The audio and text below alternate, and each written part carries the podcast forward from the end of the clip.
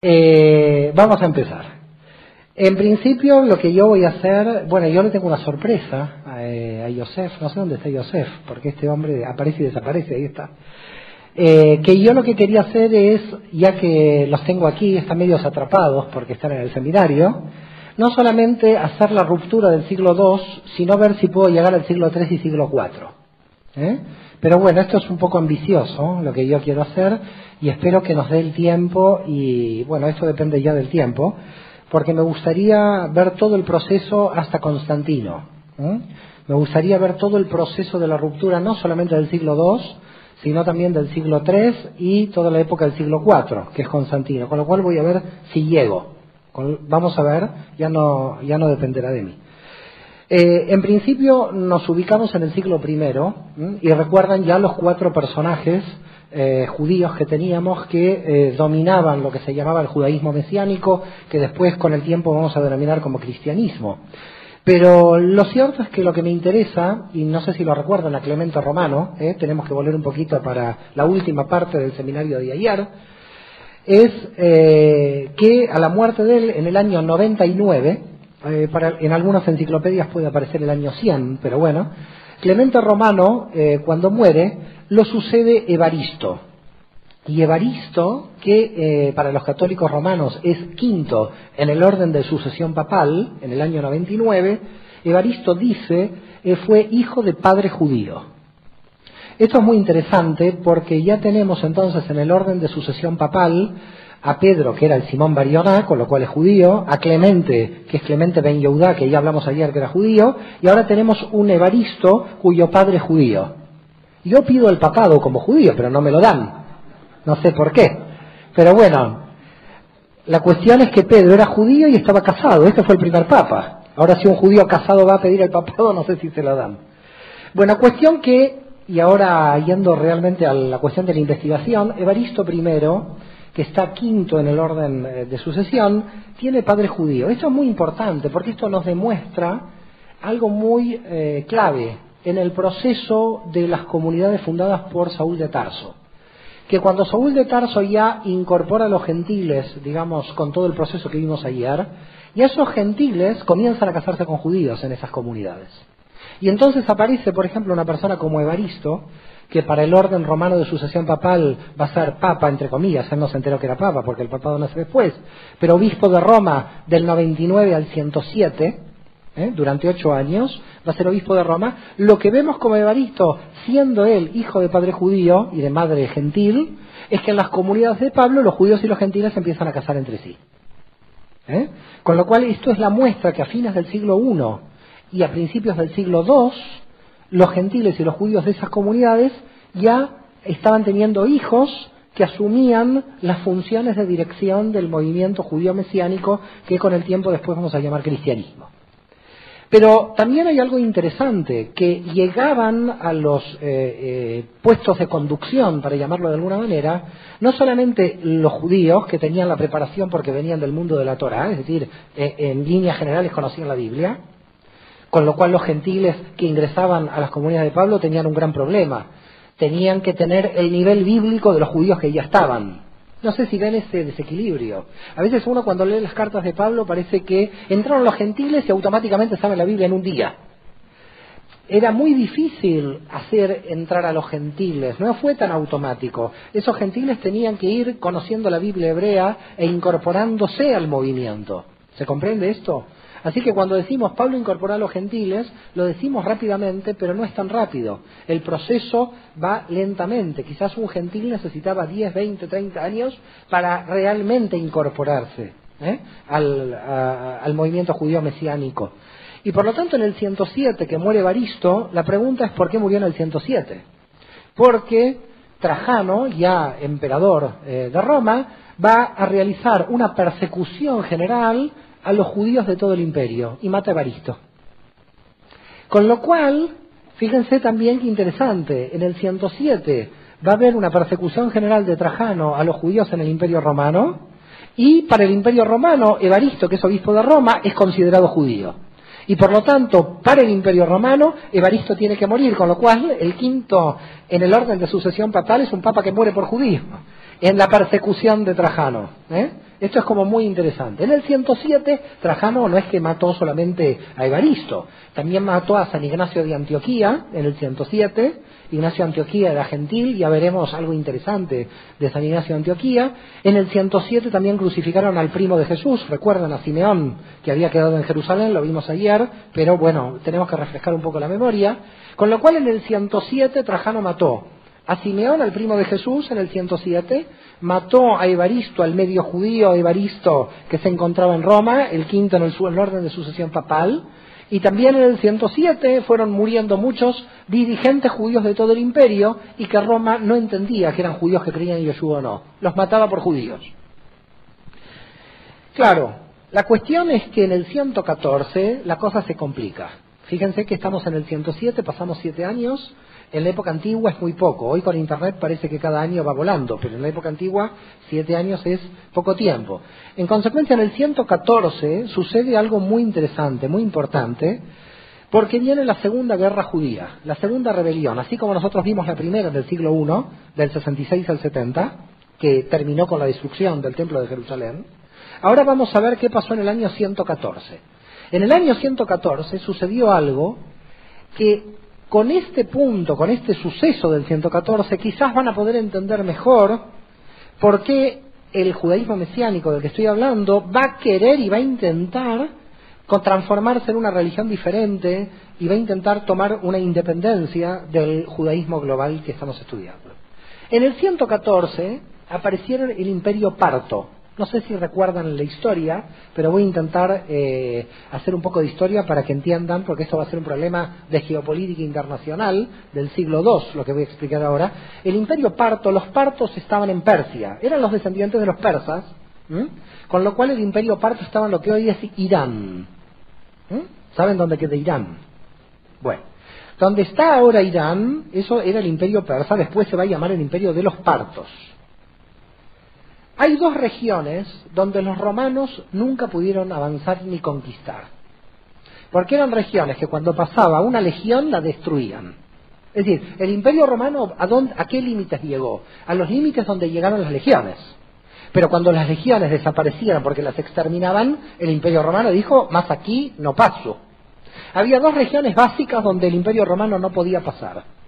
Germania, Alemania e Irán. ¿Eh? En estos dos sitios, fíjense que eh, los alemanes se dicen arios, que provienen de la misma región, el norte de la India, Irán. Cuando del Tigris y el Éufrates pasaba una legión romana, los partos la aniquilaban. Con lo cual los romanos, con miedo, se quedaron del otro lado del Tigris y el Éufrates. Ya no pasaron el Tigris y el Éufrates. No avanzaron como Alejandro Magno hasta la India. Y lo mismo pasaba en el río Rin. Cuando pasaban el Rin, los germanos aniquilaban a las a, las legiones romanas. Por tanto, Roma, cuando llegó a Germania, llegó a Irán, a lo que era Irán en ese momento, Partia, dijo hasta aquí llegué. No puedo avanzar más porque ya no tengo fuerza para seguir avanzando. Esto es muy importante porque los partos, que estaban en constante lucha con el imperio romano, lo que querían era llegar al Mediterráneo. Claro, si llegan al Mediterráneo parten en dos el imperio romano. El imperio romano lo que quería era dominar el Mediterráneo el Mare Nostrum.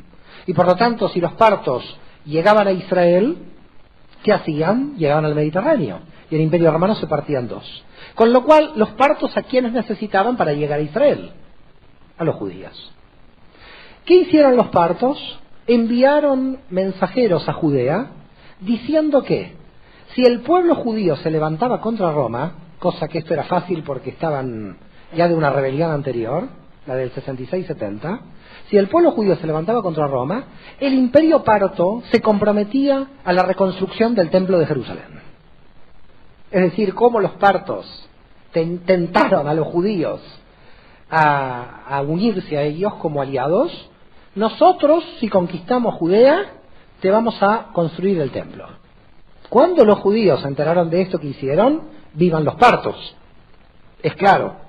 Los partos entonces esperaron a que los judíos se rebelaran y en el 114 los judíos del Imperio Romano se levantaron en armas. La diferencia, ¿cuál es? Que en el, en el 66, cuando fue la rebelión que terminó con la destrucción del templo, la primera rebelión, solamente se levantó Judea contra el Imperio Romano. Pero en el 114 se levantaron los judíos de Alejandría, los judíos de Cirenaica, los judíos de Chipre, los judíos del Asia Menor y los judíos de Judea.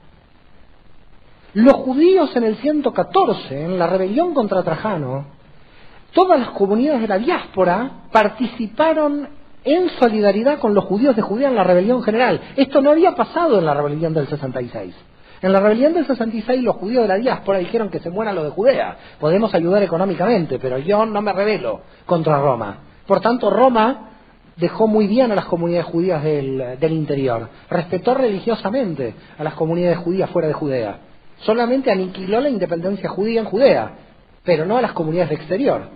En el 114, la diferencia con la rebelión del 66 es que los judíos de la diáspora se unen a Judea y se rebelan todos. Con lo cual el Mediterráneo oriental entero se revela y las legiones romanas que estaban cuidando la frontera del Tigris y el Éufrates tienen que retirarse para ir a liquidar a los judíos que se habían rebelado. Se tienen que reconquistar territorio romano porque se estaban rebelando las comunidades judías dentro del imperio. Cuando las legiones romanas se retiran para matar a estos judíos, avanza el ejército de Parto. Los partos dicen, ahora sí, avanzo para conquistar, los judíos ya se metieron, hicieron una revolución interna, y yo voy a avanzar. ¿Qué importancia tiene esto? La importancia es que en el 66 una provincia romana que es Judea se levanta contra el imperio romano. Esto era, no era habitual, pero podía haber alguna provincia descontenta. Ahora todos los judíos para Roma estaban siendo sospechosos y traidores al imperio. Ahora cambia la cosa. Los judíos son todos traidores al imperio porque se están revelando las comunidades de la diáspora. el cambio entre la primera guerra y la segunda es muy diferente. Y son traidores al imperio porque están apoyando otro imperio, a los partos. Claro, uno desde el punto de vista judío podría decir, y si Roma no me deja construir el templo, yo me uno con, quien, me, con quien sea. Pero claro, y los judíos lo que hicieron es unirse a los partos porque tenían la promesa de que los partos le iban a construir el templo de Jerusalén. Los partos hasta donde llegaron conquistaron Damasco, con lo cual se estaban acercando al Mediterráneo. ¿eh? Y si se acercaban se partía el imperio en dos. Con lo cual pasó que Trajano peleó tres años la guerra, del 117 al 120, y en el 120 finalmente Trajano muere y no hay forma ya de seguir peleando. Muere en medio de la guerra. Trajano muere en medio de la guerra contra los partos y con la revolución judía. ¿Y quién asume el mando del imperio? ¿Recuerdan? Su hijo adoptivo. ¿Alguien lo recuerda? Adriano. ¿Eh? Su hijo adoptivo era Adriano. ¿Mm? Hijo adoptivo queda lindo. Aquí hay chicos muy eh, pequeños. No me gustaría decir quién era Adriano de Trajano más que hijo adoptivo era pareja adoptiva. Los, los más adultos lo van a poder entender. ¿eh? No quiero dar más detalles porque hay demasiados niños aquí. Con lo cual, Adriano va a asumir el, eh, el cargo de emperador y se da cuenta Adriano que cuando asume el cargo de emperador tiene que no puede haber una guerra en dos frentes. ¿Eh? Por lógica. Cuando Napoleón hizo la guerra de doble frente entre, contra Inglaterra y contra Rusia, perdió hubo gente en la Segunda Guerra Mundial que hizo lo mismo. Cada uno que hace doble frente tiene un desgaste de fuerzas. Entonces eh, Adriano dijo, si peleo contra los judíos y peleo contra los partos, yo no gano nunca, tengo que definir. Y dijo Adriano, los judíos van a tener mi promesa que les voy a construir el templo de Jerusalén. Eh, tenía que conquistar tenía que hacerse amigos para, y los judíos, todo el mundo contento que habían logrado que Adriano les dé la posibilidad de construir el templo de Jerusalén, y por lo tanto, cuando todo el mundo judío se calmó, las legiones romanas fueron contra los partos y volvieron al Tigris y al Éufrates. Es decir, toda la guerra de seis años no sirvió para nada, sí, para matar gente, por supuesto, pero quedaron las mismas fronteras. Adriano pudo volver a la frontera de Trajano del comienzo de la guerra. Todo esto que estoy contando es para que vean que el mundo judío ya estaba muy tranquilo y feliz porque en el 120 parece que iban a crear el nuevo templo de Jerusalén. Por eso cuando hoy uno va a Jerusalén, hay una parte de la Jerusalén que se llama la Jerusalén de Adriano, porque es la parte cerca del muro de los lamentos que Adriano estaba construyendo para ir dándole la base al nuevo templo. ¿Eh? a lo que sería el tercer templo de Jerusalén que al final no se hizo. Pasaron diez años y veían los judíos de Judea que Adriano ponía un ladrillo y todo el mundo se dormía. Que esto no iba rápido, que era una cosa muy rara la promesa de Adriano, ¿eh? la promesa de los políticos. Yo te voy a hacer el templo de Jerusalén. Los judíos le creyeron. Toma un ladrillo y ahí a esperar seis meses. Otro ladrillo esperar seis meses. La cuestión que el templo a esa velocidad se hubiera construido en, el siglo 30, porque no iba velozmente la construcción. Adriano hizo la promesa, ven que aquí hay un ladrillo, la gente decía esto es un chiste, aquí no avanza, aquí no avanza, hasta que después de 10 años, casi 12, el pueblo judío se dio cuenta aquí no hay templo aquí Adriano me está engañando y por lo tanto, y los judíos le dijeron a Adriano, mire, empezaron a presionar, usted tenía una promesa con el pueblo judío, la reconstrucción del templo de Jerusalén. Ah, sí, dijo Adriano, ahora me olvidé de la promesa. ¿Y qué, qué va a hacer? Mire, yo voy a poner al dios Júpiter aquí, boom. Y puso donde estaba el templo el dios Júpiter. A los tres días de poner al dios Júpiter, el pueblo judío en Jerusalén le cortó la cabeza al dios Júpiter y se levantó Jerusalén contra el imperio. Y se levantó Judea contra el imperio y un rabino, el rabino Akiva, rabí Akiva dijo, Bar es el Mesías de Israel. Uno de los generales que se levantaron. Con lo cual, en un momento hubo dos Mesías. Mesías Yoshua de muchos judíos de la diáspora con gentiles, y el pueblo judío que se levantaba por tercera vez contra Roma, en el 132, que decía, Rabí Akiva dijo, que Bar es el Mesías. Ahora había para elegir.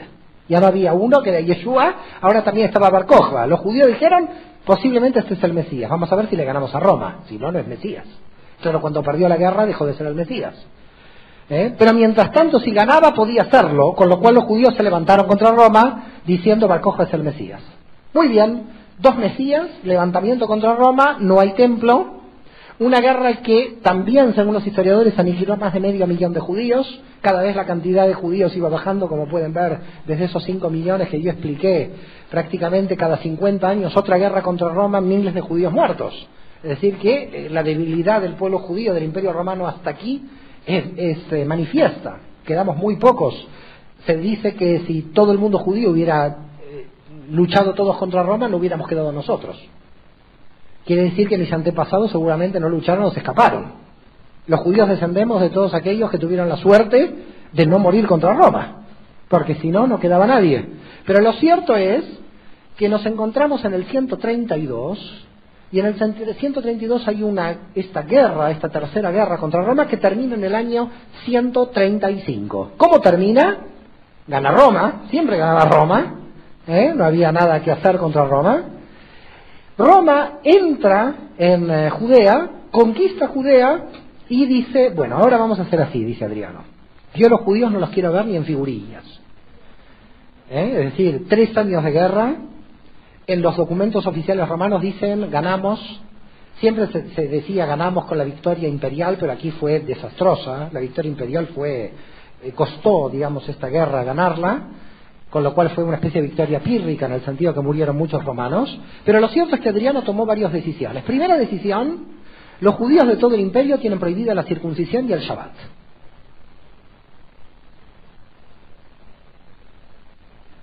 Segunda decisión, Jerusalén ya no se va más a llamar Jerusalén. Quiero borrar este nombre para siempre, dice Adriano. Se va a llamar Aelia Capitolina, un nombre en latín romano. Y Judea no quiero que jamás se llame Judea.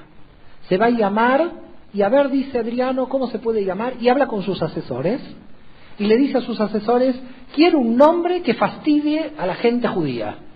Y entonces dicen sus asesores, mire, el, pueblo que más fastidió a la historia judía fueron los filisteos, porque los filisteos permanentemente competieron con Saúl, combatieron con... Y, y bueno, pongámosle Filistea, Judea. Y fue Filistea. Filistea en latín es Palestina. Ahí nació el nombre de Palestina, Filistea. Con lo cual el nombre de Palestina aparece con Adriano en el 135 por la imposición del nombre Filistea. Claro, cuando aparecen los textos que estudian los chicos y dicen la Palestina del tiempo de Jesús, ¿qué Palestina? Si no existía. Palestina, el nombre lo inventa Adriano. Con lo cual cada vez que hablamos de la Palestina del siglo I no sé de qué estamos hablando, porque estamos hablando de un sueño, porque no existe ese nombre. ¿eh? Hay un chiste muy interesante, porque la gente la veo muy seria, vamos a hacer otro chiste. del embajador de Israel ¿eh? que está en las Naciones Unidas. Esto es un chiste, no es, no, no es real, ¿no? Y entonces el embajador de Israel está en las Naciones Unidas y dice, encontramos quién le robó la ropa a Moisés antes de cruzar el Mar Rojo y fue un palestino. Y entonces el representante palestino dice, no, no puede ser porque ahí no estábamos nosotros. Bueno, dice el embajador de Israel, ahora empezamos a hablar. Bueno, cuestión que los veo más alegres, ¿eh? El chiste. Menos mal, ustedes todos se rían. Si yo este chiste en otro ámbito, no creo que todo el mundo se ría.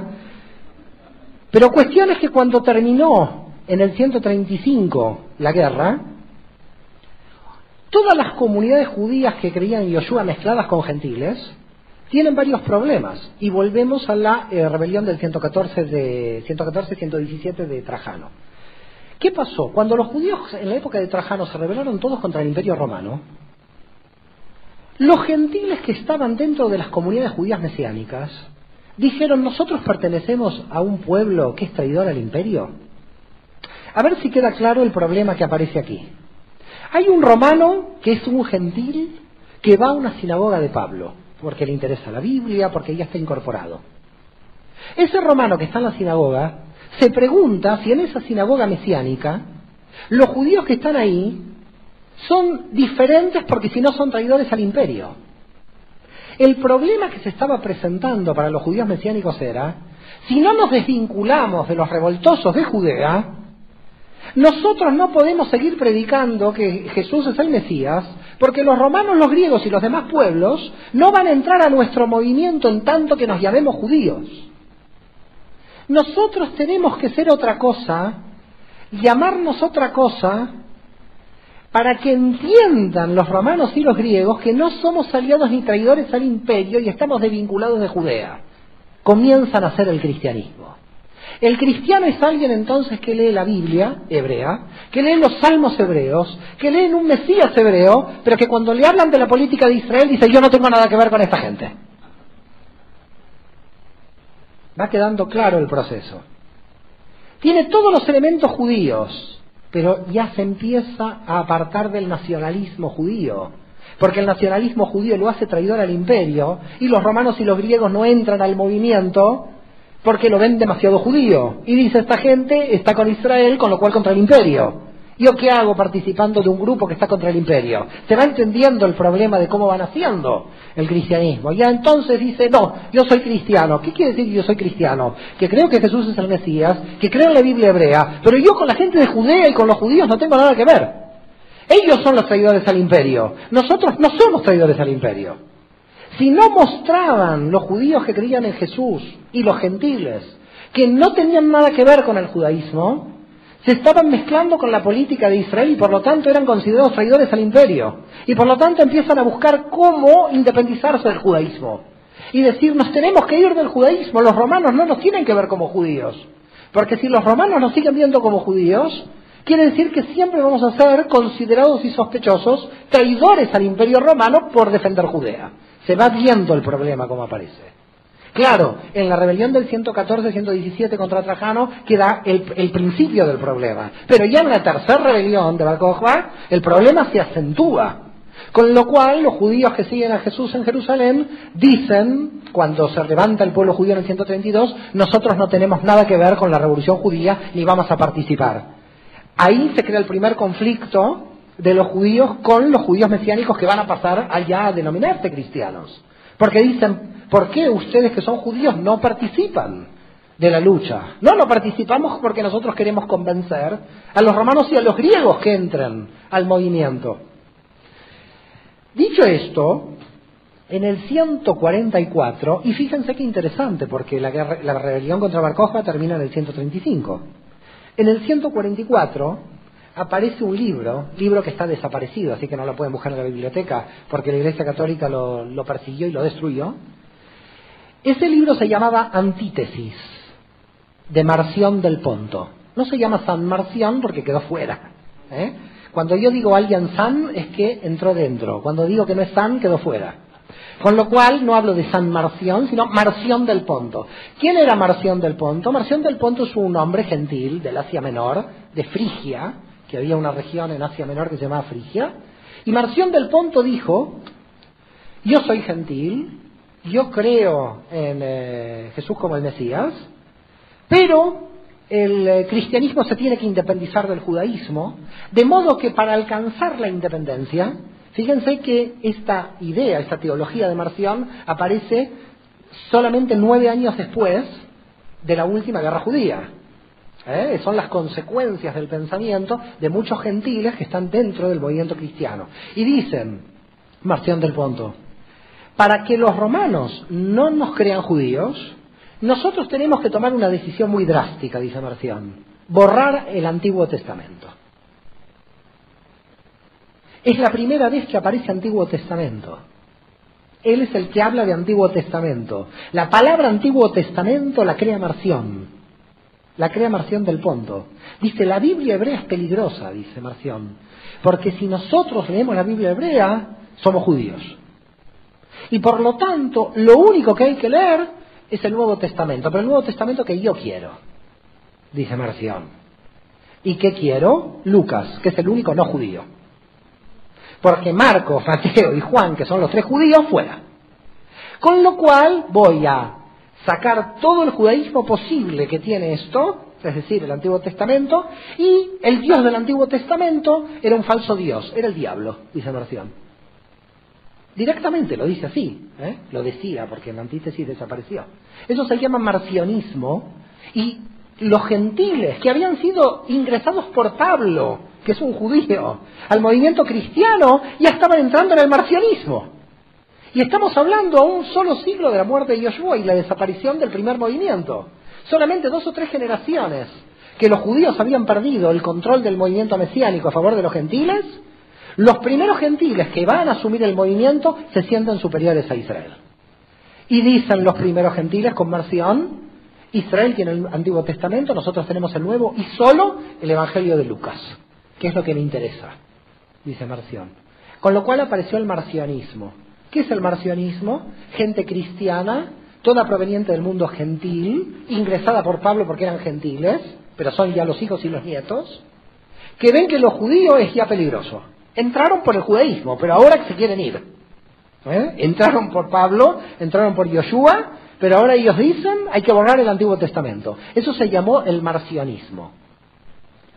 Claro, en el 150 en Roma, seis años después de esto que estoy contando, aparecen dos personas que van en Roma a dirigir los primeros cambios para construir la iglesia.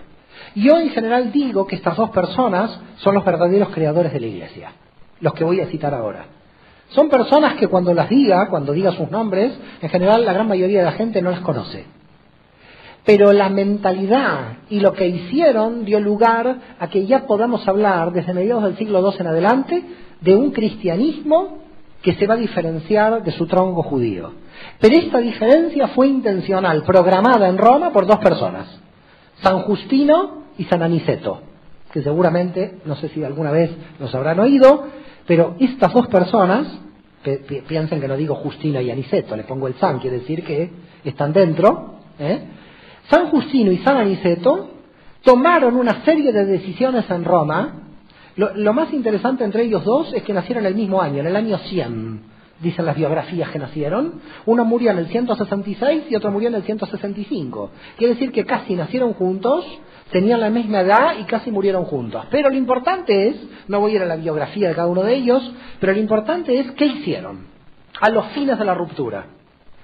San Justino y San Aniceto hicieron varias cosas. La primera que San Justino escribió una obra que se llama Diálogo con Trifón. En verdad, en el original del título era Diálogo contra Trifón. ¿Quién podía haber sido Trifón? El rabino Tarfón. El rabí Tarfón del siglo II, que aparece en la tradición oral hebrea, en el Talmud, es probable que haya sido este hombre, Trifón, que él lo que hace en esta obra, diálogo contra Trifón o con Trifón, es dialogar con un judío. Y él dice, Justino, yo soy cristiano, él es judío. Por primera vez, en el 150, a mediados del siglo II, hay un pensador que dice, soy cristiano, es judío. Aquí sí ya tendríamos el, eh, de alguna forma la verificación de que ya está roto algo, porque ya él no se siente. Y en el primer capítulo del diálogo con Trifón, es interesante porque él escucha una conversación, dice, estoy escuchando a tres estudiantes judíos con su rabino, con el rabino Tarfón o Trifón, que están hablando de las consecuencias de la guerra de Judea contra Adriano. Pero yo no entro en ese debate porque no es mío. ¿Quedó claro? Es decir, aquí ya él dice el debate político de Judea no es mío, no tengo nada que ver, estos son los revoltosos de Judea. Y Justino, que está en Roma, que va a vivir en Roma, aunque nació en Flavia Neápolis, ¿eh? en lo que es la actual Nablus, en Israel, Justino está en Roma como filósofo, predicando como pensador, amigo de Aniceto, que Aniceto es un cristiano que nació en Damasco, por lo tanto tenemos eh, un eh, cristiano de lo que para Adriano después ya a ser Palestina, pero nace en Galilea, en la región de Samaria y Galilea, y otro de Damasco, que son amigos y que se encuentran en Roma. Y entonces Aniceto y Justino dicen, nosotros nos tenemos que diferenciar del mundo judío y vamos a hacer dos o tres cosas. La primera, oficializamos el domingo. Ya no se puede descansar en Shabbat. Si Jesús descansó en Shabbat, los primeros apóstoles en Shabbat, nos tenemos que olvidar del descanso en Shabbat. San Justino y San Aniceto en Roma, entre el año 155 y 166, decretaron que el día oficial de todo el cristianismo es el domingo. Por supuesto contra los apóstoles, contra Pablo, contra todo lo que dice el Nuevo Testamento, donde todo el mundo descansa en Shabbat. Pero a ellos no les importaba el Nuevo Testamento. Lo que les importaba era crear una nueva religión diferente. Este era el objetivo. ¿Quedó claro? El segundo tema importante es llegar a la conclusión de que cuando se festejaba la Pascua, todo se mezclaba porque la Pascua hebrea es del 14 de Nisan en el calendario hebreo. Ellos deciden que la Pascua ahora va a cambiar según el calendario solar. La Pascua entonces de los cristianos, dicen ellos, ya no va a coincidir con la Pascua judía. Claro, Jesús eh, lo hizo el 14 de Nisan, la Pascua judía. ¿Qué estaba haciendo sino un judío? La Pascua judía. Pablo, ¿qué estaba haciendo? La Pascua judía. Todos los primeros judíos que seguían a Jesús lo hacían el día hebreo del 14 de Nisan. Roma decide, no se hace más el 14 de Nisan. Se hace ahora el día bajo el calendario solar que nosotros queremos. ¿Y por qué lo ponemos bajo el calendario solar? Porque el calendario lunar, ¿quién lo administraba? Los rabinos de Jerusalén. Y si los cristianos querían seguir bajo el calendario hebreo, ¿a quién se lo tenían que preguntar? No preguntemos más, dijo San Justino y Aniceto a los rabinos de Jerusalén cuando cae la Pascua. Ahora nosotros hagamos el cálculo de la Pascua según el calendario solar, no el lunar. Y entonces los millones de cristianos desde el 155-166 que festejan la Pascua todos los años, la festejan en una fecha que no es la fecha original del calendario hebreo. En la fecha del calendario hebreo podría coincidir hipotéticamente que un cristiano esté en la Pascua, en, en el día de resurrección, cuando en el calendario hebreo cae el día de la muerte. ¿Quedó claro? Es decir, el calendario solar ahora romano va a ser diferente al calendario lunar, pero en verdad es lunisolar. Tuvieron que ajustar los dos calendarios. Y hay todo un libro así de 300 páginas que yo no lo entendí porque ya cuando entro a astrología y matemática ya no entiendo nada. De 300 páginas para poder calcular la fecha de la Pascua cristiana de acuerdo al calendario lunar y solar. Que esto lo hace una persona en Roma. ¿Eh? En Roma hay una persona que solo se dedica a esto. Yo no me podría dedicar a esto, sería imposible para mí, pero parece que alguien está diciendo qué semana cae, de cuándo, de qué semana, porque ahora los rabinos no le podemos preguntar más cuándo caen. Señores, aquí que tenemos ya un movimiento que tiene el domingo, y un movimiento que no quiere compartir el Pesaj con los judíos, ya quiere tener otra Pascua. Al cambiar la fecha de la Pascua y al ajustarse al calendario solar, ya se desajustan todas las fechas, ya no hay fecha que se ajuste a nada. Con lo cual, si alguna persona judía estaba en el primer movimiento cristiano, decía yo quiero festejar el Día del Perdón, no, ahora es el calendario solar, no hay Día del Perdón, olvídate, porque ahora es el calendario solar, ¿cómo lo calculo? Si yo sigo lunar, tengo que preguntar a Jerusalén. Estos fueron los problemas entre el 155 y el 166. Pero no todo fue tan fácil, porque aparecieron ortodoxos cristianos del Asia Menor. Apareció San Policarpo de Esmirna, Policarpo de Esmirna, ¿eh? hay dos, Polícrates de Éfeso y San Policarpo de Esmirna, que le fueron a Roma, a Niceto, a decir, me encanta lo que hizo Roma, pero yo sigo el 14 de Nisan. Todas las comunidades cristianas del Asia Menor, de Siria, de Judea y de Egipto, todo el oriente cristiano, no se adaptó a lo que dijo Roma. Y todo el oriente cristiano dijo, nosotros no vamos a cambiar la fecha lunar, porque nosotros queremos festejar la Pascua en la misma fecha que Jesús. Nosotros no queremos decir lo que dice Roma, de cambiar la fecha pascual. Nosotros queremos seguir con esa misma fecha en la que Jesús y sus apóstoles realmente hicieron la Pascua, que es la Pascua hebrea, y por lo tanto yo no lo voy a cambiar el calendario lunar. Eso le dijeron los de Asia, ¿eh? que se enfrentaron contra Roma. Y Aniceto dijo, no importa, tranquilos, todos estamos en comunión, no nos peleemos, dijo. ¿Eh? Claro, se partía la iglesia en dos, porque todos los cristianos de Oriente querían seguir recordando la Pascua con los judíos. Entonces Roma dijo, mejor aquí no hago nada porque la cosa se me va a complicar, y dijo, a los de Oriente los dejo siguiendo con la tradición del 14 de Nisan. Hasta ahí bien. Muere San Aniceto, es decir, muere Aniceto, va a subir al papado Eleuterio, que tampoco se enteró que era papa, pero bueno, obispo de Roma, Eleuterio. Eleuterio primero llegó a otra conclusión para romper más la cosa. Es decir, la ruptura ahora, como van a empezar a ver, se va a profundizar. ¿eh? Ya empezó, pero ahora cada vez va a ser peor. Eleuterio dijo en el 178 que ahora los cristianos están no obligados a comer las comidas prohibidas. Quiere decir que desde Jesús hasta Eleuterio, todo el mundo estaba respetando las comidas prohibidas que no había que comer, de la Torá. Es Eleuterio en Roma donde dice, las comidas prohibidas simbolizan el pecado y si no haces pecado, come lo que quieras, que es lo mismo. Hacer una interpretación alegórica del texto, no literal, y dice las prohibidas, eh, prohibidas representaban el pecado. Ahora todo el mundo a comer lo que quiera.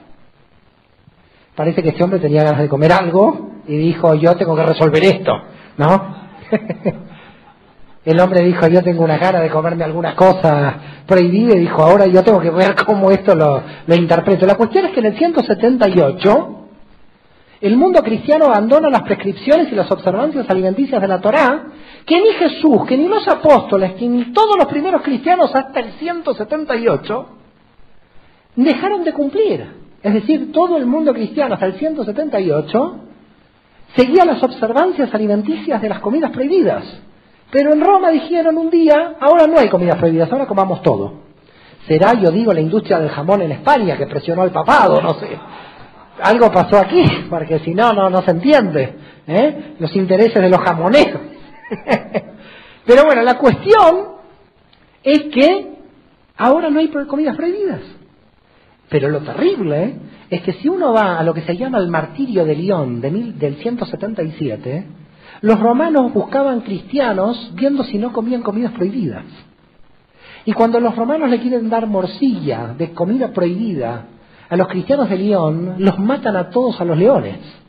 Es decir, que los cristianos morían por observar la Torá en el martirio de León del 177 y después en Roma deciden que eso no vale. Gente que moría para que Roma les obligaba a no comer, digamos a comer, se daban cuenta los romanos cuando había cristianos de que estaban observando las comidas prohibidas y así los mataban. Igual así Roma ya cambió, con lo cual, ¿cuántos cambios tenemos? Se abandonó el Shabbat por el domingo. Se abandonó la Pascua hebrea por una Pascua diferente en cuanto al calendario. La simbología ya sabemos que es diferente, después lo analizaremos. Pero por lo menos en cuanto al calendario, para que judíos y cristianos no compartan la mesa. Para que no coincidan la fecha de la Pascua. Y después, tercero, ahora viene el Euterio y nos dice, las comidas prohibidas ahora están todas permitidas. A comer lo que quieran. Hasta ahí la ruptura ya se profundiza. Ahora ya verán que la cosa va cambiando. Ahora estamos cada vez más en la ruptura y asume otro obispo, el último del siglo II, Víctor, que se llama Víctor I, del 189 al 199. Y Víctor I, yo creo que hay que considerarlo el primer papa. A este sí. ¿Y saben por qué? Porque es el primero que utiliza la excomunión dice, el poder lo tengo yo. Y si había obispos que estaban en mi rango, yo me declaro obispo de los obispos, dice Víctor. Ahora la cosa cambió. No hay un obispo igual que yo. ¿eh? porque yo estoy en Roma. Y Roma es la autoridad. Y por lo tanto, la fecha pascual hebrea, todos aquellos que la continúen están herejes y declarados fuera de la iglesia y no alcanzan la salvación. Aparece por primera vez una excomunión de Roma a todo el cristianismo de Oriente, que seguía la fecha judía y los declaró como cuarto decimanos. ¿Quiénes son los cristianos cuarto decimanos? Los que seguían observando la Pascua hebrea del 14 de Nisan, para seguir la Pascua de Jesús, la Pascua de los apóstoles. Es decir, Roma reforma contra la ortodoxia. Roma está reformando permanentemente para alcanzar la independencia del cristianismo contra la raíz judía de Jerusalén. Pero esta vez ya la cosa se puso fea. A diferencia de Aniceto, que dijo, bueno, hagamos comunión y la paz, Víctor primero dice, no, no hagamos la paz. Yo ahora tengo razón. De Roma sale la palabra de Dios, dice Víctor. Y entonces los cristianos de todo el Oriente, si no se adaptan al calendario solar, todos ellos y sigan la práctica judía, dice Víctor, que es la práctica de Jesús, no alcanzan la salvación y Roma los excomulga. La primera excomunión en el año 190. Llegó la primera excomunión. Víctor asume el, obispado de Roma en el 189 y en el 190 lanza la primera excomunión. Afuera. El que está con la práctica judía quedan afuera. Y quedaron afuera miles de cristianos de Oriente que siguieron la fecha judía hasta el siglo IV. En el concilio de Nicea había gente en Oriente que seguía la fecha judía. Por eso en el concilio de Nicea se tiene que volver a repetir en el 325 que la fecha de la Pascua es la fecha que instaura Roma, porque seguía habiendo cristianos que no querían ceder a la exigencia de excomunión de Víctor I del 190. Aquí llegamos al final del siglo II. Y vamos bien porque tengo media hora, 40 minutos para ir entrando en el siglo III. Con lo cual comienzan los debates Empiezan los debates que en la historia del cristianismo se llaman los debates cristológicos. ¿Quién es Jesús? Nadie entiende nada. Unos dicen el Mesías, otros dicen Dios. Nadie sabe bien quién es. Y empiezan a aparecer diferentes pensamientos que llevan a la creación de dos grandes escuelas. El siglo III se caracteriza por la aparición de dos grandes escuelas. Para simplificar, el siglo III es más largo. Pero vamos a simplificar. Dos grandes escuelas. Una que se llama la escuela de Alejandría, y la otra es la escuela de Antioquía. ¿Saben dónde está eso en el mapa más o menos? Alejandría en Egipto, Antioquía de Siria, porque había otra Antioquía en Pisidia, en el Asia Menor, pero es Antioquía de Siria. En Antioquía hay un grupo de cristianos que está estudiando ya teología y quiere saber qué es el cristianismo. Dicen, bueno, ahora vamos a ponernos a estudiar, a intentar entender qué es el cristianismo. Esto lo hizo la escuela de Antioquía. La escuela de Alejandría hizo lo mismo. Vamos a estudiar qué es el cristianismo. El problema es que no llegaron a la misma conclusión. ¿Se entiende? La conclusión a la que llegó la escuela de Alejandría, ¿eh? Eh, con el filósofo Orígenes, no sé si alguna vez lo han escuchado, fíjense que no digo San Orígenes, este quedó afuera, quedó afuera por una cosa muy triste de Orígenes. Aquí hay chicos muy pequeños, pero no sé si contarlo.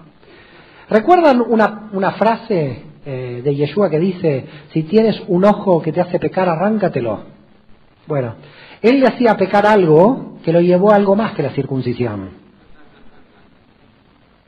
Quedó eunuco, Orígenes, porque dijo, si esto me hace pecar, Jesús dice eso, fue tan literal Orígenes que se quedó sin miembro. Nos iba explicando por los niños, aunque los niños ahora saben más que nosotros.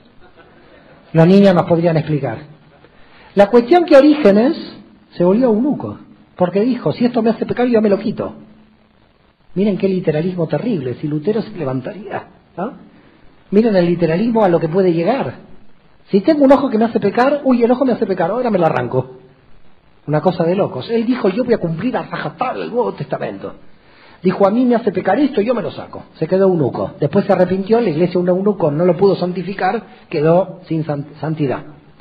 La cuestión es que Acá la gente la está pasando bomba. Yo no sé si están en un teatro de humor o estamos hablando seriamente del nacimiento del cristianismo. Pero aquí hay gente que está increíble, ¿eh? Aquí hay una marcha en México increíble. Bueno, a ver si me quedo en México todavía. Esto me está gustando, ¿eh? ay, ay, ay. Bueno, si me quedo en México yo no sé cuánto puedo predicar esto, ¿eh? Yo creo que tengo dos días o tres. Menos mal que podemos resucitar.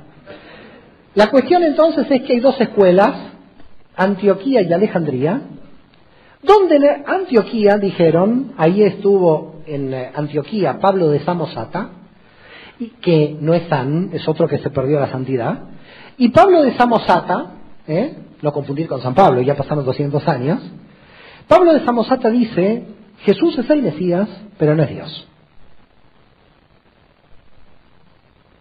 ¿Y por qué dice esto la escuela de Antioquía? Lo dice por dos textos, dice Pablo de Samosata. Pablo de Samosata dice, por Mateo 27, 46, que dice, Dios mío, Dios mío, ¿por qué me has abandonado? Pablo de Samosata dice, si él era Dios, estaba hablando a sí mismo.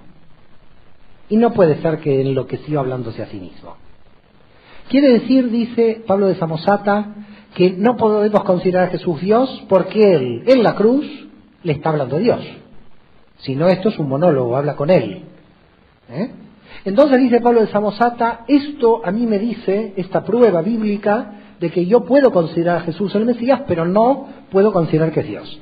Y la segunda prueba que trae Pablo de Samosata, trae muchas, yo traigo dos o tres para, no, para que no se duerman, la segunda dice, es Marcos 10, 18. Cuando le dicen, rabí bueno, no, yo no soy bueno, solo Dios. ¿Recuerdan esa frase? Qué fuerte, ¿eh?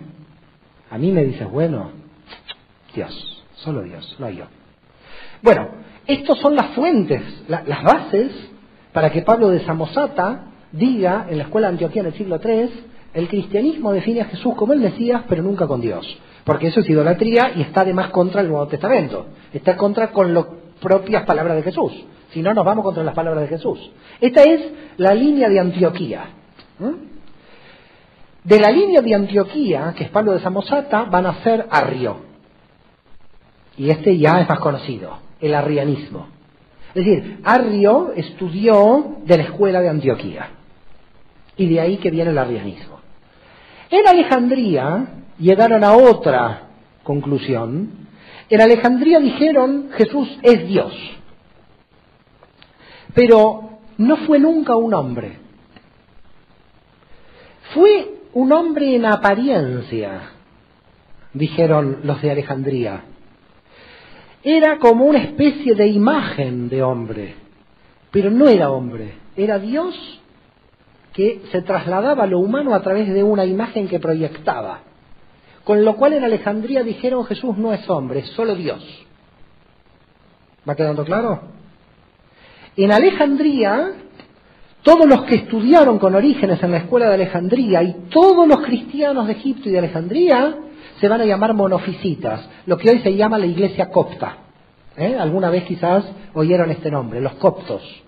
Los coptos son 8 millones de cristianos que están en Egipto, Sudán, están perseguidos ahora, pero están en Egipto, Sudán y Etiopía, 8 millones de cristianos, que dicen Jesús fue una imagen de Dios, Dios mismo, solo Dios porque siguieron la línea de orígenes.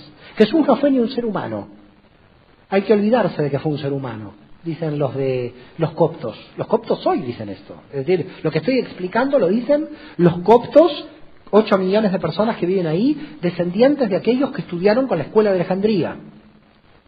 Y claro, entonces empezaron los de Antioquía a decir, ¿cómo van a decir esto? Jesús es hombre. Los de Alejandría, Jesús es Dios, Jesús es hombre, Jesús es Dios. Roma que dijo es hombre y Dios al mismo tiempo. Porque tenía un problema que no lo podía resolver. Si tenía a los de Alejandría que decían que solo era Dios, tenían los de Antioquía que decían que solo era hombre, ¿qué era Jesús? ¿Era hombre o era Dios? Es Dios y hombre al mismo tiempo, la doble naturaleza. La doble naturaleza nace porque hay dos escuelas que no llegan a ningún acuerdo. Hay una escuela en Antioquía que dice Jesús es hombre, hay una escuela en Alejandría que dice Jesús es Dios, ¿y qué hacemos? ¿Es hombre o Dios? ¿Hombre o Dios? Y se empezaron a matar entre ellos, se empezó a perder el amor al prójimo y todo lo que nosotros sabemos, porque la cosa es, ¿tú qué crees? ¿Que Jesús es hombre? No, que Jesús es Dios, venga a tirarme piedra. ¿Yo qué crees? El otro y el otro, y todo el mundo confuso. ¿Qué es el cristianismo? Era la pregunta. Porque nadie sabía lo que era. ¿Qué era lo que decían los de Antioquía? ¿Qué eran los que decían los de Alejandría? ¿Qué es el cristianismo? ¿Lo que dicen los coptos? ¿Lo que dicen los arrianos? Entonces, ¿cómo definimos la situación? En medio del siglo III apareció un emperador romano que se llamó Decio. Decio dijo, yo voy a perseguir a los cristianos de mi imperio porque ya me tienen cansado. Ahora sí es a los cristianos. Ya nos vamos yendo del tema judío. Ahora sí son cristianos independientes del mundo judío. Y en la persecución de Decio, del año 251, mediados del siglo III, ya Decio va contra los cristianos directamente. Esta gente es más peligrosa, dice Decio. Porque si los judíos querían liberar Judea, estos quieren cristianizar el imperio. Estos van por el imperio, dice Decio. Con lo cual, ahora lo que voy a hacer es perseguir a los cristianos y hacerlos adorar a los, a los ídolos. Entre el año 251 y 258, durante siete años, el emperador Decio y las legiones romanas matando cristianos, matando cristianos, se dice que mataron más de 100.000 cristianos, fue una de las persecuciones más brutales del imperio romano. Entre ellas ahí murió Orígenes, torturado, ¿eh? a Orígenes se le llevaron a Judea y ahí lo mataron en Cesarea en la Cesarea la Marítima, donde estuvo Pablo y donde se puede visitar todavía hoy en Israel, lo mataron a Orígenes. Pero la clave dónde está, la clave es que apareció un problema dentro eh, de Roma, porque mucha gente, para salvar su vida, ¿qué hacía? ¿Eh? No todos tenemos eh, capacidad de mártires. Y entonces había mucha gente cristiana que decía, no, no, yo me voy a los ídolos, tranquila, y cuando termine la persecución vuelvo. ¿Eh? pero yo no me voy a martirizar, porque imagínense, cien mil personas que decían soy cristiana al martirio, soy cristiana al martirio. Uno dijo yo no soy nada. Yo me callo la boca y cuando Decio se muera, después diré que soy cristiano. ¿No? Esta gente se quería salvar. Si tiene razón, quieren salvar su vida. Si todo el mundo se declaraba cristiano en Decio, no quedaba nadie. Por lo tanto, comenzó las persecuciones de Decio infernales, se llama la persecución general del 251. Al 258, miles de cristianos, aproximadamente 100.000 mueren en todo el imperio romano, y en el año 258 muere Decio. Y cuando muere Decio, los cristianos pueden volver a ser cristianos. Con lo cual todos los que ocultaron su cristianismo fueron a las iglesias a decir, ahora estoy aquí. No estaba por Decio, pero yo siempre quise ser cristiano, claro. Fue Decio el que me impidió venir. Entonces, claro, había algunos en la iglesia que decían, esta gente yo no la quiero. Porque esta gente, mañana viene otro, nos persigue y esta gente otra vez se va. ¿Qué es esta gente? Vuelve y va, viene y va. ¿Qué es cristiana o idólatra esta gente? Bueno, no vaciano, como verán sin el san, este perdió, ¿eh? perdió la santidad. Novaciano dijo, ninguna persona cristiana que no haya confesado su cristianismo bajo la persecución de Decio puede entrar en la iglesia. Es decir, Novaciano dijo, los verdaderos cristianos somos los que podemos dar la vida, dice Novaciano. Los demás, los que lo ocultaron para salvarse, estos no son cristianos para mí. Esta gente es cobarde, dice Novaciano. Claro, Novaciano le siguieron diez personas discapacitadas por las torturas romanas. Acá se ríen, pobre gente. Estoy hablando de gente torturada y la gente se ríe. A mí México me da miedo. bueno, cuestión que, claro, no tenía nadie. La gente que va a seguir a Novaciano murió toda en el martirio. ¿Quiénes van a seguir a Novaciano? ¿Quién se salvó diciendo soy cristiano frente a Decio? Muy poca gente. Entonces apareció San Cornelio. Ah, este tiene el San. Así que verán que ganó. San Cornelio en Roma dijo, todos los que quieran volver, todos pueden volver. ¿Quién ganó? El que tiene el san, ¿eh? Cornelio, porque tenía la gente que se había salvado. ¿eh? Es decir, la gente que se había salvado era más que la que confesaba que tenía miedo. Con lo cual apareció otro movimiento que es el novacianismo. Los cristianos que siguen a Novaciano. Pero en el fondo todo esto trae consecuencias importantes en teología al problema entre Novaciano y Cornelio, porque parece un chiste esto. Pero en el fondo hay algo que, cambió del cristianismo con respecto al judaísmo. Cuando Cornelio dice, ahora pueden volver todos. Y lo voy a explicar para que se pueda entender. La teología hebrea dice que hay tres delitos donde la persona no puede ser perdonada. ¿Quedó claro? El delito de asesinato, de, de homicidio, el delito de violación ¿eh? y el eh, delito de idolatría. Es decir, estos delitos son delitos de pena capital. Pena capital quiere decir que nadie alcanza el mundo del futuro. Con lo cual, viene un violador y al mundo judío dice, me arrepiento, no hay forma.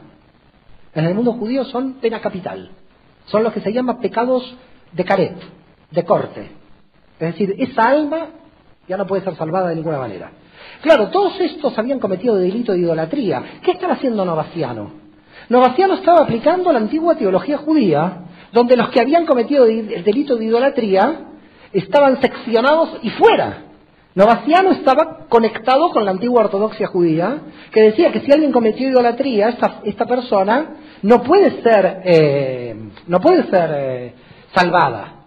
Cornelio entonces, al decir que los que cometen idolatría pueden ser salvados, y al decir que pueden entrar todos, anula lo que se llama los pecados capitales.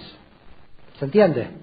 Quiere decir que para la teología cristiana una persona que violó 37 veces y mató 80 personas, esa persona podría ser salvada. Porque desde Cornelio dejó de operar el pecado capital. ¿Se entiende el problema? Pero Cornelio lo dejó de operar a los pecados capitales porque tenía un problema. Es decir, cambia la teología otra vez, pero porque tiene el problema de que hay gente que no puede entrar si no cambia. Tiene que decir, tú cometiste idolatría, no importa, vuelve. En el mundo judío dice, tú cometiste idolatría, bueno, está fuera, no alcanza la salvación. Entonces no hay posibilidad de teshuvah. Y por eso en, el, derecho judío existe la pena de muerte, por eso se lo mató a Eichmann, al nazi. Porque son delitos, es decir, ese violador que violó 37 veces, para el mundo judío no alcanza la salvación. Ese sí por la conducta, no por la fe, está cortado. ¿Quedó claro? Es excomunión por conducta. Ahora, con Cornelio el cristianismo dice no hay pecados capitales, todo el mundo puede ser perdonado. ¡Uy, qué bueno esto! creó una teología tan flexible que empezó a permitir cualquier cosa. Entonces, yo hago cualquier cosa, yo sé que igual me van a perdonar. ¿Se entiende el problema? Si yo extendí tanto el perdón a cualquiera, cualquier perdón, entonces la responsabilidad ¿dónde está? Se empieza a perder la responsabilidad porque no hay leyes duras ¿eh? frente al delito. Ya todo el mundo puede entrar en arrepentimiento. Este fue el problema de fondo del cambio que yo quiero mostrar entre Cornelio y Novaciano, porque no es solamente quién viene y quién se va, sino que es un poquito más profundo. Y finalmente voy a entrar en un gran problema que también surge en el siglo III, voy a dejar eh, media hora para preguntas, Joseph, voy a ir terminando para dejar media hora de preguntas, un gran problema que surgió en el siglo III y que era muy difícil de definir dentro de la teología católica. Sí, Jesús era Dios, como decían los de Alejandría, y como después queda la doble naturaleza, cuando Jesús muere en la cruz, no podían estar crucificando a Dios. ¿Se entiende el problema o no? Es decir, el problema que aparece en el siglo III es, si era un hombre crucificado, bueno, no hay problema, era un hombre crucificado como tantos miles de judíos crucificados en todo el imperio. Pero si Jesús era Dios, solo como dicen los coptos, o por la doble naturaleza, entonces, ¿qué estaba pasando en la cruz? Se estaba crucificando a Dios. ¿Es posible crucificar a Dios? Entonces, muchos llegaron a la conclusión que es imposible. Que al que estaban crucificando era Jesús hombre, no Jesús Dios. Con lo cual aparecieron cristianos que se llamaron adopcionistas. ¿Quiénes eran los adopcionistas? Los adopcionistas eran los que intentaban entender este problema y tratar de darles una solución. Para intentar entender este problema y darle la solución, los adopcionistas dijeron lo siguiente. Cuando Jesús nació, nació hombre, pero bajó el Espíritu Santo y Dios se metió en él. Cuando lo iban a crucificar en la cruz, Dios se fue en él y murió Jesús solo, no Dios. Es decir, Dios adoptó a Jesús como hijo de Dios por el Espíritu Santo, nació hombre pero fue adoptado, con lo cual fue un hijo adoptado. Dios estuvo adoptándolo ¿eh? todos los años en que vivió, pero cuando vio que lo estaban por poner en la cruz, lo desadoptó, murió en la cruz y cuando lo levantó lo volvió a adoptar para resucitarlo. Esto es más o menos rápidamente lo que inventaron y crearon los adopcionistas para salvar el problema. Claro que después los adopcionistas también fueron perseguidos. ¿Eh? claro, íbamos juntando grupos de perseguidos porque cada vez ahora recuerdan los novacianos, ahora los adopcionistas. Y entonces llegamos a un punto en el, a fines del siglo III, donde nosotros, es decir, nosotros no, pero ellos en el siglo III, los cristianos del siglo III no sabían quién, e, qué era ser cristiano. Porque los adopcionistas decían una cosa, los arrianos decían otra cosa siguiendo Antioquía, los de Alejandría, que van a dar lugar a la iglesia copta, decían otra cosa, y quedó en el aire la concepción realmente teológica de definición hacia el siglo IV de quién era Jesús para el cristianismo. Quedaba inconclusa la definición de quién era Jesús. Yo, para abrir a las preguntas, voy a terminar con una frase de Fray Luis de León. ¿Recuerdan Fray Luis de León quién era? Fray Luis de León era un místico español que fue condenado por la Inquisición tres años porque sospechaban que tenía antepasados judíos. Y después de tres años de estar en los calabozos de la Inquisición, Fray Luis de León dijo una frase que es muy bonita que la quiero compartir con vosotros. Ojalá tuviera sangre judía, porque sería dos veces cristiano. Muchas gracias.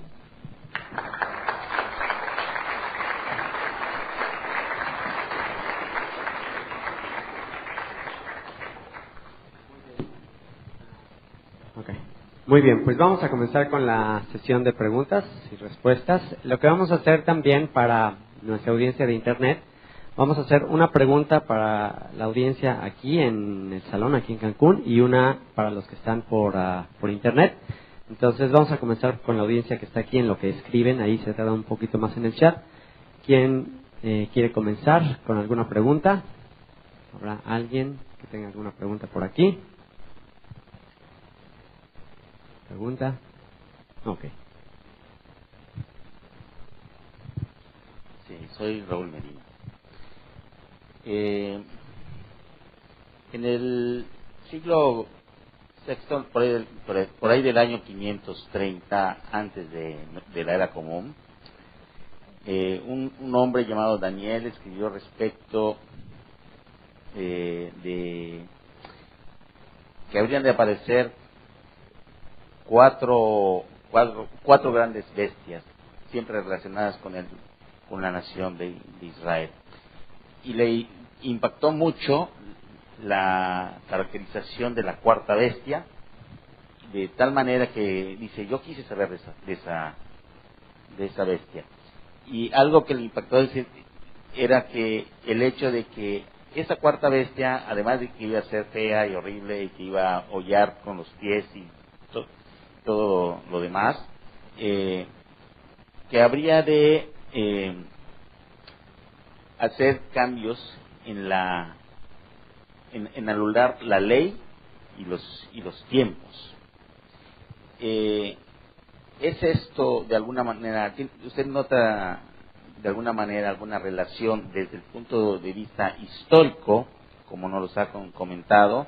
Tiene el resultado para mí, yo lo veo muy, muy a, propósito, porque el resultado es exactamente el mismo que, que, de alguna manera fue predicho unos 600, 700 años antes. A ver, el proceso que se comienza a dar en el siglo II y que ya vimos que ahora lo tenemos en el siglo III y que intentará terminar en el IV, pero no terminará hasta hoy, porque en verdad el proceso este que estamos hablando es un proceso continuo hasta el siglo XXI. Si nosotros seguiríamos con estos debates, iríamos viendo cada vez más cambios y más agregados al original. ¿no? Entonces, la cuestión es, había una estrategia, había una estrategia, y la estrategia era, hay que crear una nueva religión diferente al judaísmo. Esto no era el objetivo jamás de Yeshua, ni el objetivo de Shaul de Tarso. Entonces, aquí lo que tenemos es que desde Roma en un momento, San Justín y San Aniceto, van a crear una estrategia consciente, intencional de división de los judíos. Y lo van a crear porque ellos ven que teniendo el nombre de judíos, no iban a poder expandirse. En definitiva, la idea era cómo llegar a la mayor cantidad de gentiles, de romanos, pero ya cambiando brutalmente los textos originales de donde provenían. Es decir, ahora ya se estaba sacrificando la Biblia en aras de la estrategia de expansión. Se, se comprende el problema. Claro que uno podría pensar algo interesante. Si no hubiera tenido esa mm, estrategia de expansión, de cambio, probablemente todos ustedes que son cristianos aquí no existirían. Entonces hay como una especie de cosa misteriosa en la historia. Se cambió todo eso en Roma para que el cristianismo haya avanzado a nivel internacional, pero 20 siglos después la gente quiere volver a la Biblia. Todo lo que se hizo fue para expandirse. Ahora que se expandió totalmente y que la gente ingresó, dicen hoy, ahora estos cambios no son los originales, yo quiero volver a la fuente. Pero si no se hubieran hecho esos cambios, difícilmente se hubiera expandido.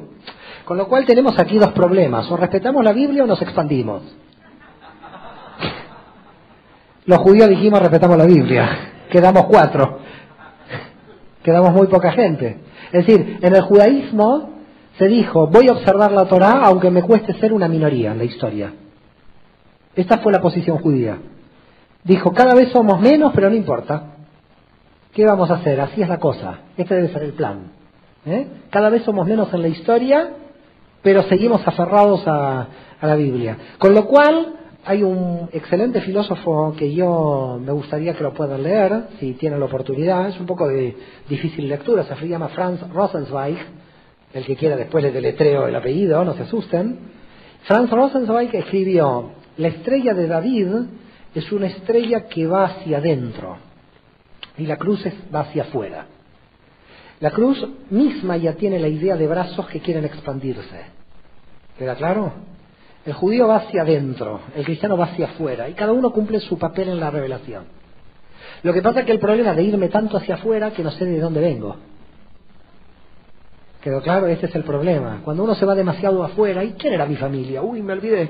Voy a ir a visitar a mi papá. Oh, mi papá era judío. Me olvidé de dónde vengo. Anduve por ahí dos mil años, ¿eh? conquistando territorios en América, en Europa, expandiendo el cristianismo. Y ahora cuando vuelvo a casa me doy cuenta que mi papá es judío. ¿Y ahora qué hago? ¿Quiere decir que yo también soy judío o tengo que seguir expandiéndome? Yo puedo seguir por ahí expandiéndome. ¿Quedó claro? El problema entonces, el proceso es como muy complicado, porque el cristianismo en su función histórica fue expansivo. Básicamente esto se lo dio Pablo, la expansión, en la teología de incorporar a los gentiles. Pero Pablo no cedía a las exigencias de la Torah. Después lo que pasó en Roma ya fue llevar a Pablo a la máxima consecuencia. Si ya Pablo quería admitir a los gentiles, admitamos a todos, admitamos idolatría, admitamos todo con tal de expandirnos. Llegó un punto tal, para, para contestarle profundamente su pregunta, que hubo un gran problema cuando los misioneros irlandeses fueron a evangelizar Inglaterra. Saben que cuando los pueblos bárbaros invadieron el imperio romano no quedó ni títere con cabeza, todo eran otra vez paganos. Entonces el, cristianismo tuvo que empezar de cero, volver a recristianizar a Europa entera. ¿eh? Esto comenzó con los irlandeses. El único pueblo que se quedó cristiano en Europa cuando cayó el Imperio Romano fue Irlanda. Por eso es tan católica. Con lo cual los irlandeses fueron, recuerdan San Patrick, San Patricio, ¿a dónde fueron? A Inglaterra, a, a estos bárbaros de Inglaterra, cristianizarlos. Era dificilísimo porque llegaba, y esto tiene relación con su pregunta, porque es clave lo que vamos a contar aquí, Llegaba una persona cristiana, un monje cristiano en Inglaterra, y le explicaba durante dos años que Dios está en el cielo, que no hay que hacer imágenes porque es idolatría, papá, papá, papá, y entonces la tribu ¿eh? de bárbaros ingleses, ¿eh? ¿qué hacían? Destruían todos los ídolos, el misionero se iba, llegaba ese misionero a los tres años, estaban todos los ídolos otra vez. ¿Cómo puede ser? Decía, ya le expliqué mil veces a esta gente, un año, dos años, tres años, que Dios está en los cielos y todo, y otra vez ídolos, yo ya no sé qué hacer. San Bonifacio, uno de ellos, se fue a Roma, dijo, ya no puedo más. Voy a una tribu, le saco los ídolos, me vuelvo, voy, otra vez los ídolos, me vuelvo, voy. Y era muy difícil sacarle a la gente los ídolos. ¿Quedó claro? Y entonces Bonifacio cuando va a Roma y se reúne con el Papa, creo que era Gregorio Magno, el Papa, creo, se reúne con Gregorio Magno y dice, ¿Qué hacemos con esta gente? Voy, rompo todos los ídolos, la gente ya lo entiende, me voy, a los tres años los ídolos otra vez. Entonces Gregorio le dijo, bautizad a los ídolos. Gracias.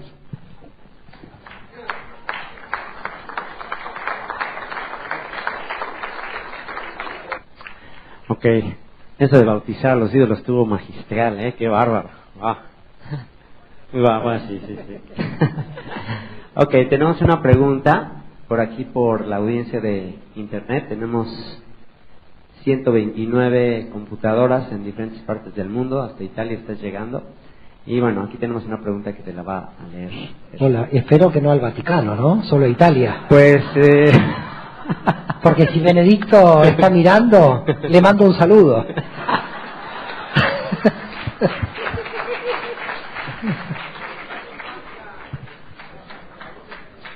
Bueno, una que nos preguntan aquí es que ¿qué evidencias hay desde el punto de vista como historiador, como investigador, acerca de la, cómo se escribió el, Nuevo Testamento, en griego o en hebreo? A ver, el tema del Nuevo Testamento es un problema porque hay que ir libro por libro. Y no sé si la gente se va a dormir, pero voy rápido porque es, eh, hay libros enteros así de miles de páginas con respecto a este problema.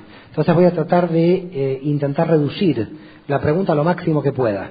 En primer lugar, todos los textos que se recibieron fueron en griego, pero, además tengo que advertir, el griego fue idioma oficial en Roma hasta el 250, hasta San Cornelio, ahí lo cambiaron por el latín. Con lo cual todos los textos de la iglesia hasta el 250 estaban en griego, no en latín. En latín es una reforma que va a hacer la iglesia contra el griego. Eh, con respecto a esto, dejado claro este, este punto, todos los evangelios fueron escritos en griego, a excepción de Mateo, pero no tenemos el original de Mateo en hebreo. ¿Y cómo se sabe que el de Mateo fue escrito en hebreo? Porque los investigadores cuando analizaron el griego de Mateo se dieron cuenta que era una traducción del hebreo, que había palabras del hebreo en griego. Y pudieron detectar que hubo un Mateo hebreo original, con lo cual el Nuevo Testamento tiene toda, eh, toda la construcción del canon en griego, excepto Mateo que probablemente fue escrito en hebreo, pero que no tenemos al Mateo hebreo. Ahora sí lo que hay mucho es traducciones del griego y del latín al hebreo. Quedó claro, pero no tenemos el hebreo original. Hay nuevos testamentos en hebreo, pero esos nuevos testamentos en hebreo son traducciones del original griego y también del Mateo original griego. Así que todo en griego, excepto Mateo, lo que pasa es que no tenemos el original hebreo. Y esto nos, desprende otra. la lengua, esto generó mucha eh, controversia en el 2004 cuando salió la película de Mel Gibson. ¿Cuál era la, lengua oficial entre el pueblo hebreo en el siglo arameo, Judea? El arameo. El arameo es muy parecido al hebreo. Es más, hay muchas partes de la liturgia hebrea que nosotros los judíos la hacemos todos los años en la Pascua, que gran parte del Pesaj hebreo no es hebreo, es arameo. Hay una linda tradición, viene de la tradición, no tiene nada que ver con la Biblia, de por qué se lee en arameo y no en hebreo. Y se dice para que los ángeles no entiendan lo que decimos. Pero bueno, eso tiene que ver con todo otro problema que no lo voy a traer aquí. ¿eh? No voy a traer el problema de los ángeles porque ahí ya tenemos mucho problema. Pero básicamente se utilizó mucho el arameo. En el Talmud, en la tradición oral hebrea, existe mucho arameo. Seguramente Jesús habló en arameo tenemos un cálculo de que es posible que sabía griego y latín. Porque, a ver, el, problema es así, el arameo era el idioma del pueblo, el griego el idioma de los intelectuales. ¿Eh? Era el idioma de los intelectuales porque la filosofía griega. Y el latín era el idioma administrativo del imperio romano, del ejército. Por tanto, cuando uno quería hacer algo con alguien en el imperio era el latín. Cuando alguien estaba hablando de filosofía, lo hacía en griego. Entonces, claro, no sabemos hasta qué punto Jesús qué, eh, idiomas conocía. ¿Mm? Algunos dicen que probablemente el griego, porque estaba cerca de ciudades que tenían población griega. Que, que Pablo supiera griego era claro. Pablo sabía griego y hebreo seguramente a la perfección, de manera, de modo que, ¿por qué sabemos que sabía hebreo? En el propio hecho de los apóstoles, en un momento hace su discurso en hebreo. Eso es muy interesante lo que hace, porque si él estaba hablando griego todo momento y no lo veían muy bien, dice, ah, habla hebreo es de los nuestros. Lo que hace Pablo en la estrategia de hablar en hebreo es frenar la posibilidad que se le vayan contra él. Dice, mejor aquí me pongo a hablar en hebreo, ¿no? Para un poco hacer comunión o estar con, con aquella gente. Pero básicamente lo que hablaba el pueblo era el arameo.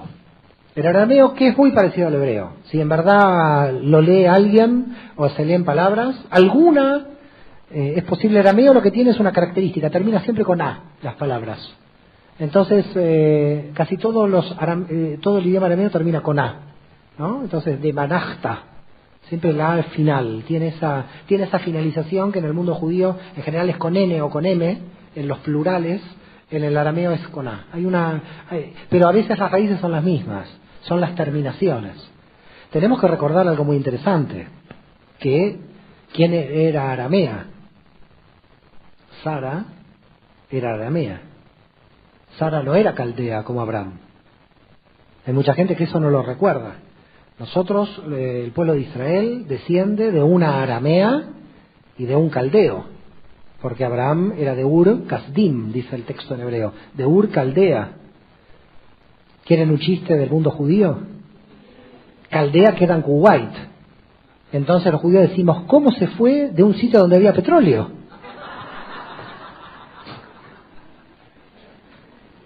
Bueno, muchas gracias. ¿eh?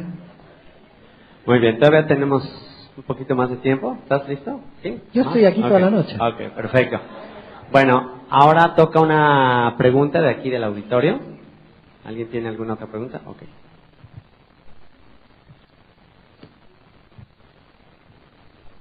Mi pregunta es muy sencilla. Quisiera saber si tú, si tú crees que Jesús tuvo tal noción de las profecías que se esforzó él mismo en cumplirlas para ser el Mesías. ¿Qué pregunta? ¿Por qué no me sacaron eh, la voz del micrófono? Hubiera preferido que el micrófono quede mudo ahora, para, para poder responder esta pregunta. A ver, en principio hay algunos que dicen esto, es decir, hay, yo conozco teorías que van por ahí, que dicen esto. Ahora, eh, es, un poco difícil eh, lograr que exactamente una profecía calce con lo que uno quiera. Lo que, lo que sí a mí me queda claro es que cuando él entra en Jerusalén, él eh, es consciente de que lo van a matar. Es decir, lo que la investigación dice, indudablemente, es que la conciencia de que Roma se iba a meter con él en cuanto a entrar en Jerusalén, esto era casi claro. ¿Quedó claro lo que digo aquí? Es decir, la no resistencia, y decimos no resistencia porque recuerdan que había gente dentro del grupo de él que estaba armada. No sé si recuerdan qué pasó cuando lo detienen en dónde. ¿No recuerdan? En el Monte de los Olivos. Cuando lo detienen en el Monte de los Olivos, hay alguien que saca un arma. ¿Quién es? Así que, además de judío y casado, estaba armado. Me gusta más, ¿eh? A Pedro. Pedro ya me gusta más. Este era ya, ya está, me casé, soy el Papa, ni se dio cuenta que era el Papa, pero estaba contento y sacó la...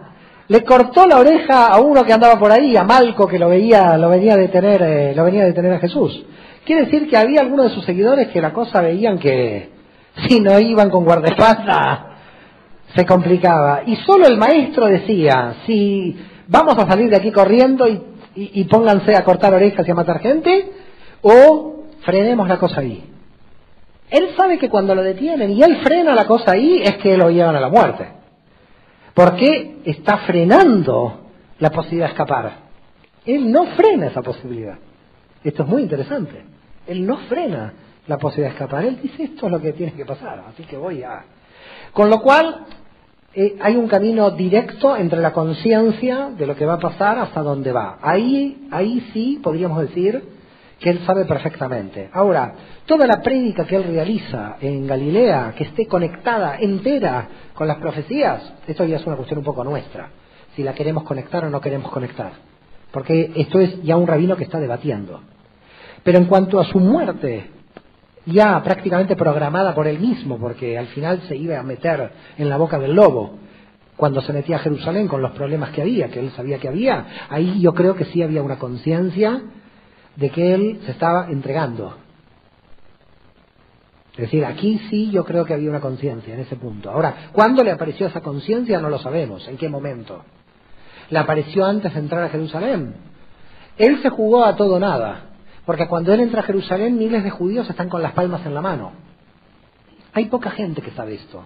La tradición del Domingo de Ramos es una tradición judía. Porque es lo que se conoce en la festividad judía de Oshana Raba. En Oshana Raba, todos nosotros, los judíos en la sinagoga, agarramos palmas en las manos y damos las siete acafot, las siete vueltas por la sinagoga. Tiene toda una. Y en el siglo I y un poco antes, a los grandes rabinos, cuando se los recibía en la ciudad, cualquiera, no en el caso de Jesús, se los recibía con palmas en la mano. ¿Eh? Y entonces, cuando él entra a Jerusalén y lo reciben los judíos con las palmas en la mano, él aparentemente dice, bueno, quiere decir aquí que la cosa va bien, porque la gente me está apoyando. Pero en el fondo él sabía que contra el poder era muy difícil de pelear. En definitiva, yo creo que aquí hay en, el, eh, en todo lo que es la cuestión de Yeshua, hay algo que siempre yo lo vi como muy eh, cercano a toda la teología hebrea más antigua, a todo el judaísmo más antiguo. Si usted analiza la génesis del pueblo de Israel y la génesis, en este caso del cristianismo, es la victoria de un derrotado. Porque Moisés no hizo ninguna revolución en Egipto, tuvo que salir corriendo. Moisés con el pueblo de Israel, el pueblo de Israel nace exiliado. El pueblo de Israel es un exilio general. Nos vamos de aquí y, salgamos corriendo. ¿Queda claro? Es gente esclava, que había sido esclava. Entonces, es un pueblo oprimido en Egipto, que está derrotado, que quiere liberarse. La concepción del nacimiento de, todo lo que es la teología cristiana con respecto a Jesús también es la victoria de un derrotado, porque es alguien que llega hasta la cruz y después se lo resucita. Y entonces, la resurrección del pueblo de Israel es la salida de Egipto. Y entonces hay un paralelismo muy grande entre la derrota eh, de la victoria del derrotado. En esto, judaísmo y cristianismo estamos casi en paralelo. ¿Eh? La victoria del derrotado es el que se entrega por amor al otro y, no le importa. Y por lo tanto, Moisés se entregó y dijo, vamos a sacar a estos esclavos. Moisés se podía haber quedado tranquilo en el desierto, que ya tenía la mujer, ya tenía el suegro que le apoyaba. ¿eh? El suegro le dio las cabras, le dio todo, ya estaba heredando una parte de lo del suegro. Con lo cual hay una, una fórmula que se vuelve a repetir en el caso de Jesús y es el derrotado que pese a la, a la derrota, él sabe que tiene la victoria. Es decir, el débil que realmente no es débil, es fuerte. Parece débil, pero es fuerte. El pueblo de Israel en general siempre tiene esta característica. Parecemos débiles, pero seguimos en la historia. ¿Queda claro? Viene uno, nos quiere matar, viene Chávez, dice cualquier cosa,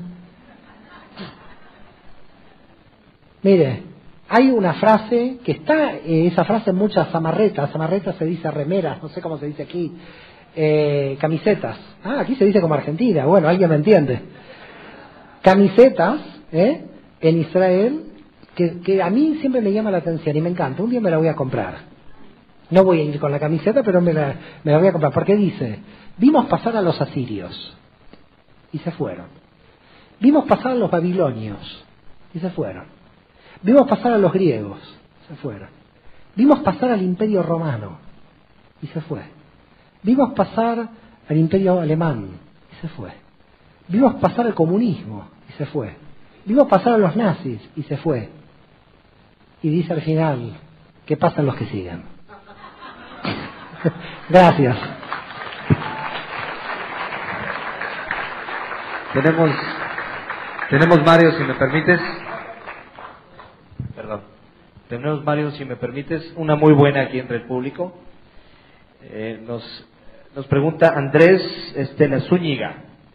Legalmente conforme al derecho, ¿fue justa la ejecución de Yeshua o fue justificada por otros, eh, fue motivada por otras cuestiones políticas, etcétera? Pero me parece muy buena la pregunta. Es interesante lo que pasa de que no sé a qué derecho se refiere, a Roma o al hebreo. Supongo que al derecho romano, porque No lo sé. quien tenía la... Es decir, si él, si él habla del derecho judío está hablando del derecho romano. Aquí el problema que había en la época de Jesús es qué derecho se aplicaba. Esto le va a encantar a los abogados, si hay alguno por aquí. Es decir, las competencias. Además, este, este asunto entre las competencias entre el derecho romano y el derecho judío no es algo que se terminó en la época de Jesús. Es un drama terrible de todo el derecho histórico. Nosotros, herederos de, la España católica, hemos tenido siempre el problema del derecho civil y el derecho eclesiástico. ¿Eh? España lo ha tenido hasta hace poco tiempo. Es decir, ¿cuán- ¿cuál es la competencia de uno y cuándo es la competencia de otro? El derecho romano representaba como el derecho militar y civil del ocupante de Judea.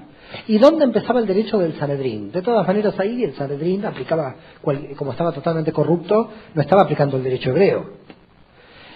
En verdad, como no encuentra ninguna justificación para aplicar el derecho hebreo, se lo tiene que dar a Poncio Pilatos para que lo mate, como sedicioso al imperio.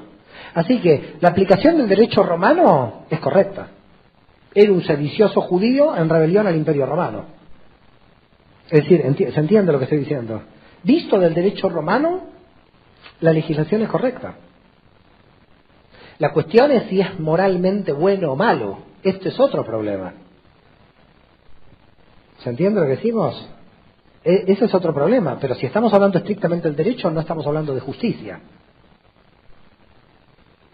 Yo cuando entré, recuerdo, mi licenciatura en Derecho en la Universidad de Buenos Aires, dijeron, ¿por qué están aquí? Y yo como un ingenuo levanté la mano y dije, para defender la justicia. Y casi todos dijimos lo mismo. Entonces el profesor dijo, se están equivocados, tienen que ir a Filosofía y Letras. Y entonces dijimos, ¿y por qué estamos aquí? Para defender la ley.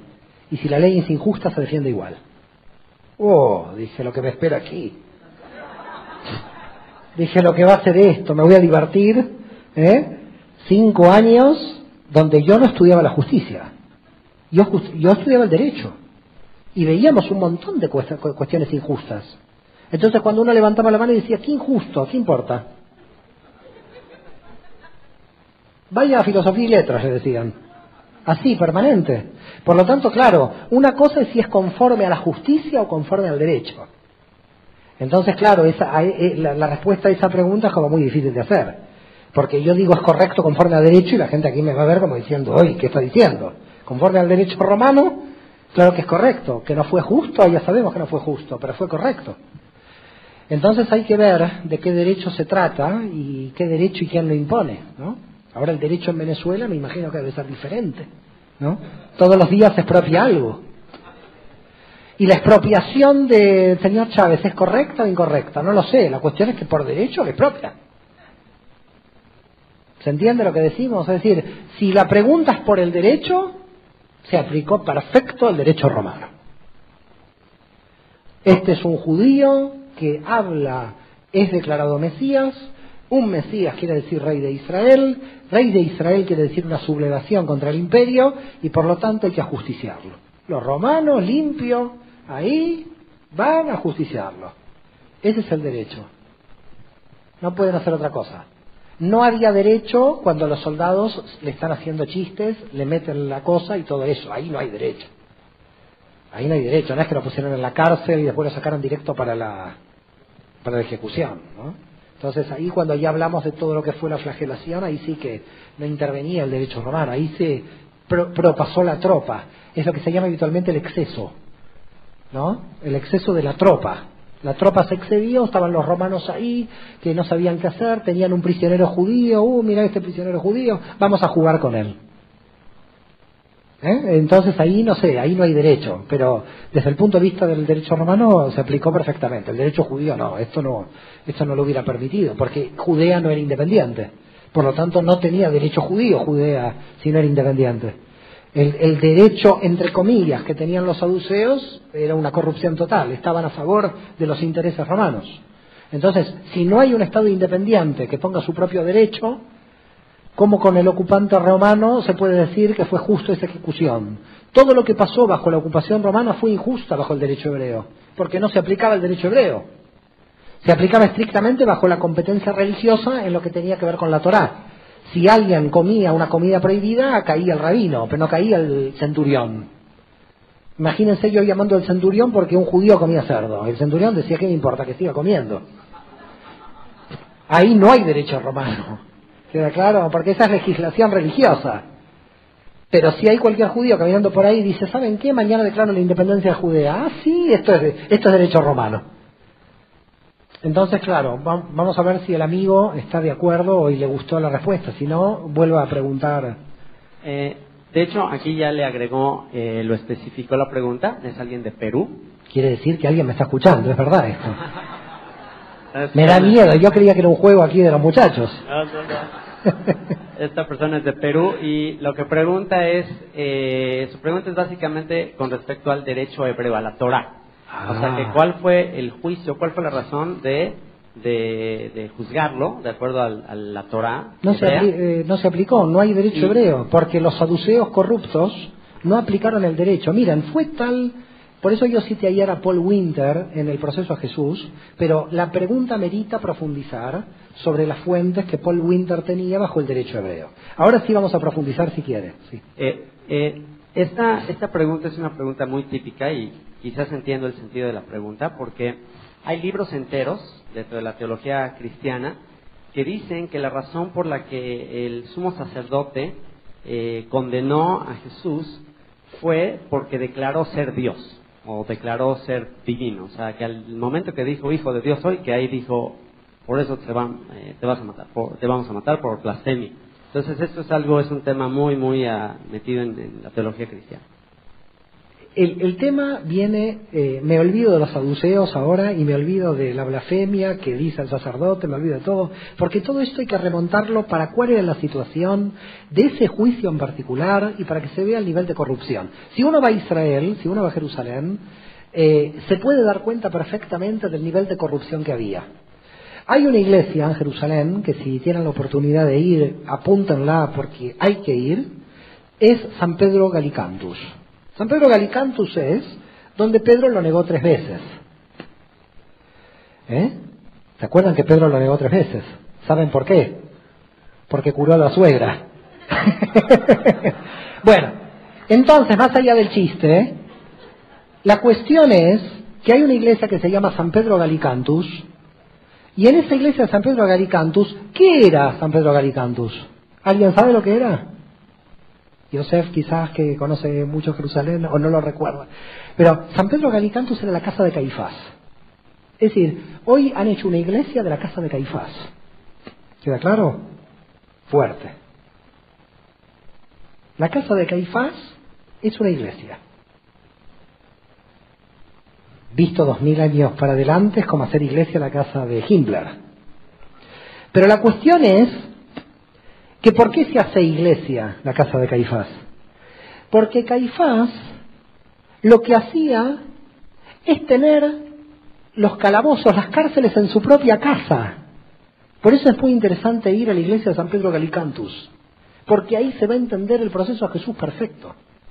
Ahí se entiende in situ, en el sitio, el problema. Caifás llamaba al prisionero, lo traía a la policía del templo y en el caso de Yeshua, desde el Monte de los Olivos, se lo llevó a su casa, que es San Pedro Galicantus hoy.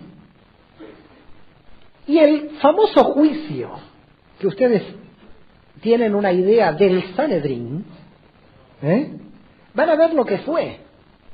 Ese famoso juicio del Sanedrín no fue juicio del Sanedrín, fue Caifás, Anás y dos tipos más, que estaban en la casa, le dijeron dos, tres palabras y lo mandaron al calabozo que estaba abajo. Pero no solo a Yeshua, sino a cualquiera que estaba contra la corrupción. Ahora, si nosotros analizamos, y esto está en el texto del libro de Paul Winter, cómo se hizo ese juicio, es así. Un juicio en Israel había que eh, convocar a todo el Sanedrín. Recuerdan que el Sanedrín tenía 71 miembros, 70 más uno, que es el Cohen Gadol, el sumo sacerdote. ¿Saben por qué tenían que tener 70 más uno? Porque 70 más uno entraron a Egipto con Jacob. ¿Eh? Recuerdan que Jacob entra con 70 ¿eh? y son 71. En representación de cada uno de los israelitas que entraron con Jacob a Egipto, se hizo el Sanedrín. En la época de Jesús no era ninguna buena representación el Sanedrín, pero no se lo convocó. Al Sanedrín completo no se lo convocó. Había un Sanedrín de emergencia que era un tercio. Se podía convocar a lo que se llamaba el Sanedrín de emergencia, porque quizás no se podía convocar a los 70, quizás había 40 del Sanedrín que estaban viajando. Esto es como los diputados, que nunca aparecen para, para votar, ¿no? Que están filmando en la televisión, ¿eh? Y de repente hay dos diputados ahí, uno dice, ¿y los representantes míos dónde están? Todos están viajando. En consecuencia, en el Sanedrín de emergencia era un tercio que era 23 personas, no 70. Caifás tenía que haber convocado al Sanedrín general. Si no estaba, porque estaba llegando la fiesta, Pesaj, al Sanedrín de emergencia. ¿Qué es Sanedrín de emergencia? Hasta los de emergencia estaban comiendo ya en la casa, preparando Pesaj. Entonces dice, ¿qué hacemos con este? ¿Qué tenemos aquí? Y bueno, mira, ¿quién estoy? Caifás, mi primo, el otro, son tres, cuatro, que estamos ahí. Decimos, ¿quién eres tú? ¿Hijo de Dios? Todos somos hijos de Dios. Has blasfemado, abajo a la cárcel, yo rápido. No hay juicio. No se hizo juicio, lo que se llamamos juicio de Caifás es totalmente ilegal, porque los 70 del Sanedrín no estaban, ni el Sanedrín de emergencia de los 23. Si alguien quiere eh, expandirse en todo el proceso, está la obra de Paul Winter, que para mí en este punto es increíble los detalles del derecho hebreo que cita Paul Winter eh, para tratar de explicar la ilegalidad de ese juicio que no fue ningún juicio. Fueron tres o cuatro tipos que dijeron, vas a la cárcel en mi casa, yo me pongo a cenar mientras tenía ahí abajo a la gente en la cárcel. Por eso cuando uno va a la iglesia de San Pedro Galicantus, baja dos escaleras abajo y baja donde estaba Yoshua con otros revoltosos, porque no creían que fue a él, tenía cuatro, cinco, diez a veces. Y él comía con la familia tranquilo mientras estaban los diez ahí esperando que los ejecuten o esperando a los que vayan a la autoridad romana. Por lo tanto, es totalmente ilegal la acusación de blasfemia por parte del sacerdote, porque ya ves que no cumplió en absoluto con las reglas del derecho judío. ¿Eso por qué? Porque era aliado del imperio romano, porque podía hacer lo que quería, estaba impune. Porque si alguien decía algo contra el sacerdote, llamaba a Poncio Pilatos, no así porque no había teléfono, pero lo llamaba y le decía, venga con la legión, ¿Qué problema?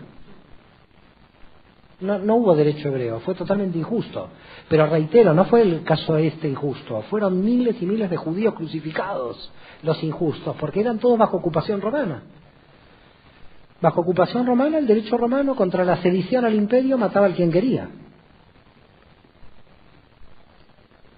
Bueno, no sé si seguimos con Internet o seguimos con la gente. Eh, una pregunta más tenemos, eh, antes de irnos al receso. ¿Habrá una pregunta más?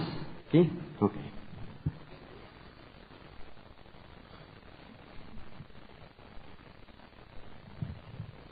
Hola, tengo una pregunta que siempre he tenido una curiosidad. ¿El ellos mismos se sienten como que son el pueblo escogido de Dios? ¿Hay en lugar en la Biblia en que se les dice esto? ¿O las demás religiones los han puesto con esa palabra.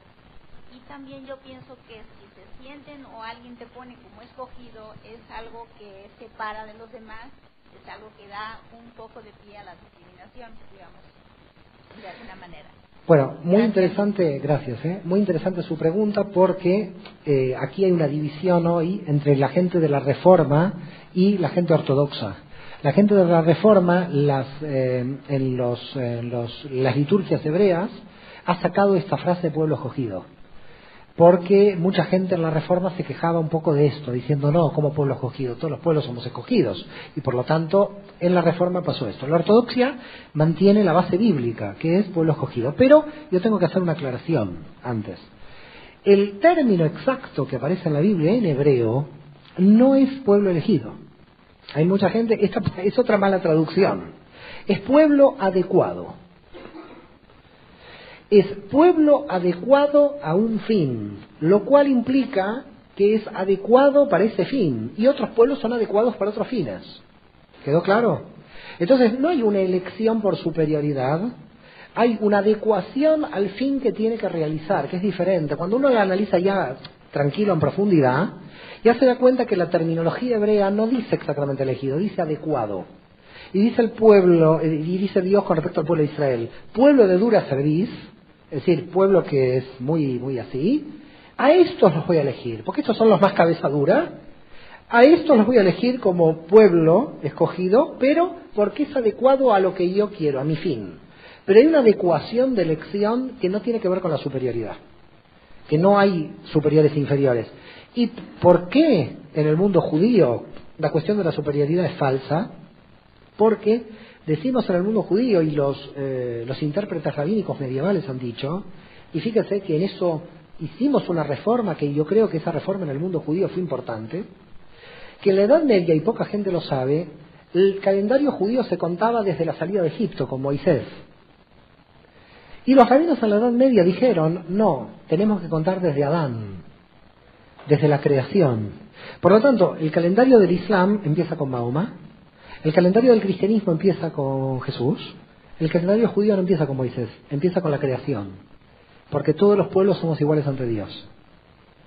Ahora sí, muchas gracias.